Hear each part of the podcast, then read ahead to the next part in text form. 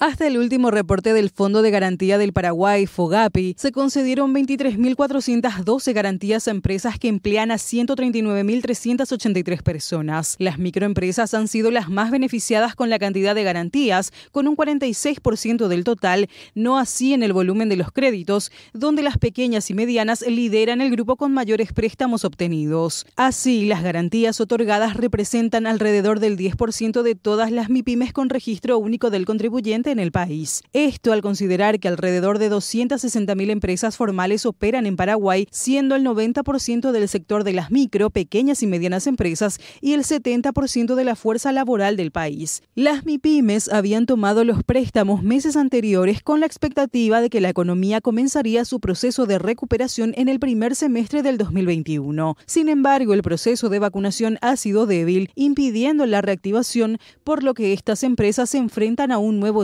la imposibilidad de cumplir con sus compromisos.